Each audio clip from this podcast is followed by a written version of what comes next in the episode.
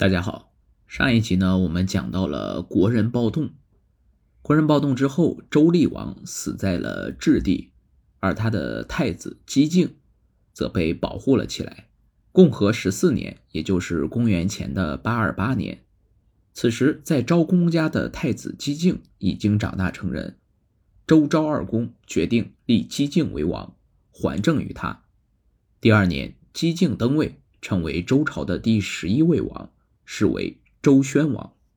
宣王充分吸收了父亲厉王的惨痛教训，继位后马上就昭告百姓：山林川泽为天下共有，即便是王室贵族也不能独占。处理政事时会与大臣们商议，绝不独断独行。另外，他还广泛选举贤能，得到了中山府、方叔、尹吉甫等贤才，再加上有周昭二公辅政，使宣王的统治。有了坚实的后盾，在他的整顿下，已衰落的周朝出现了一时的复兴。宣王的主要功业是取得了讨伐侵扰周朝的戎、狄和怀疑等少数民族的胜利。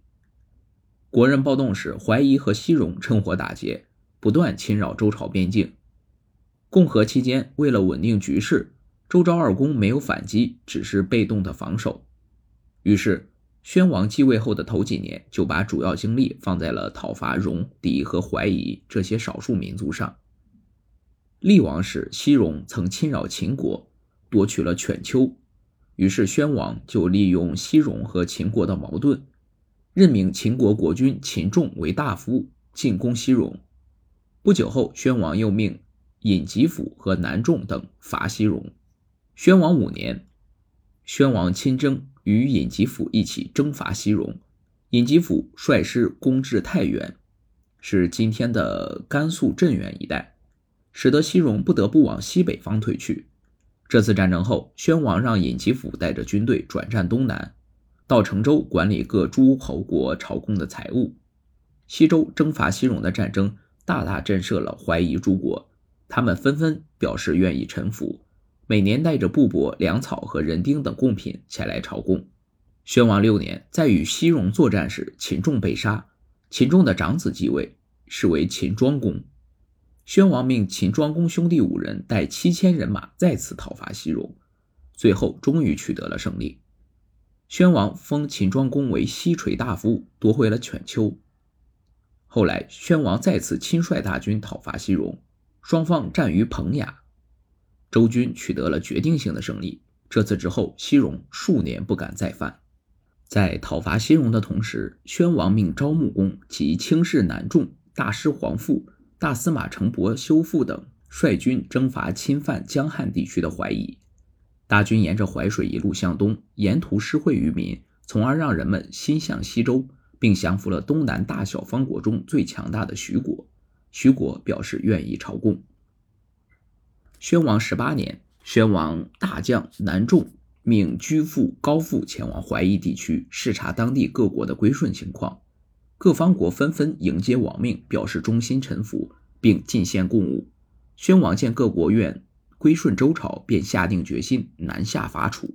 在周昭王时，楚国大败周朝西六师；穆王时又臣服于周，协助周剿灭徐燕王；夷王时。雄取封三子为王，表示不臣于周。后来立王时，他们又去掉王号，表示臣服。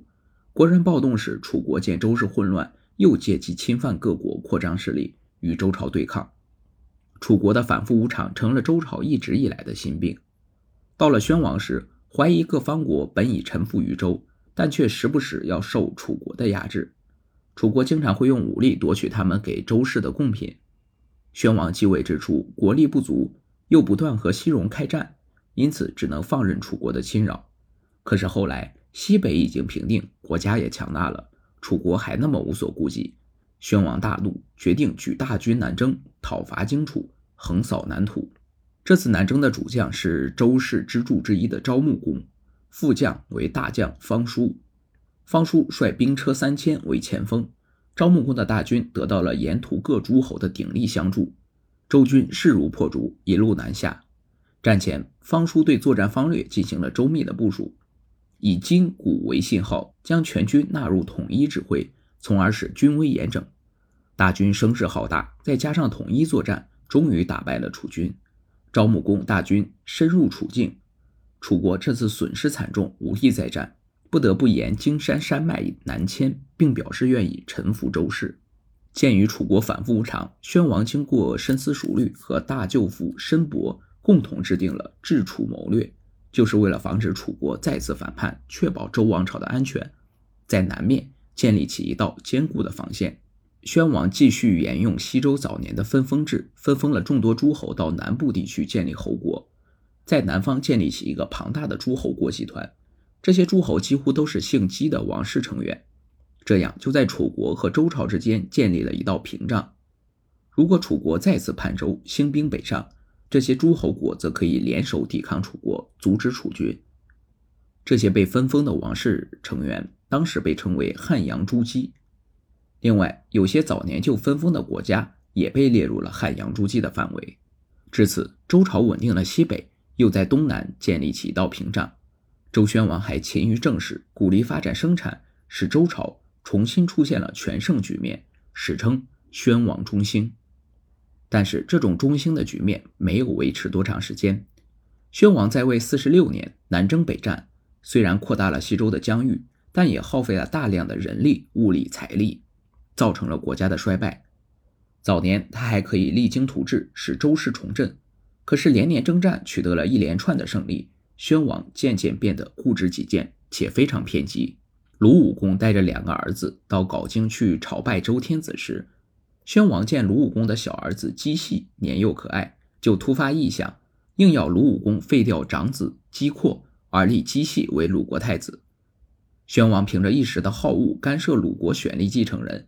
严重违反了周朝的嫡长子继承制度，给鲁国埋下了战乱的祸根，同时也引起了诸侯们对宣王的不满。当时虽然公卿樊仲山父一再的劝诫宣王，但此时宣王已忘了当年与大臣们共议国政的承诺，仍旧一意孤行。后来鲁武公去世，姬系继承了王位，成了鲁夷公。鲁夷公在位第九年的时候，战乱终究还是爆发了。夷公的哥哥姬括的儿子姬伯玉攻向鲁夷公，并杀了义公，自立为王。听到这个消息，周宣王大怒，觉得鲁国忤逆天子的命令，在伯玉继位十一年的时候，带兵讨伐鲁国，杀了伯玉，立鲁夷公的弟弟姬乘做了国君，是为鲁孝公。伯玉成了被废弃的国君，因此被称为鲁废公。周宣王一时心血来潮，带头破坏礼法。多次干扰鲁国国事，使鲁国遭受了一场长达二十年的混乱。周天子在诸侯们心目中的威信也就大大降低了。渐渐的，诸侯们都不再听从天子的命令。宣王到了晚年，更加蛮横无理，任意而行。他穷兵黩武，妄杀忠良，社会矛盾进一步激化，周王朝重新出现了衰相。这一切的一切，似乎都在预示着周朝灭亡的命运不可阻挡。那么后续又发生了什么呢？我们且听下回分解。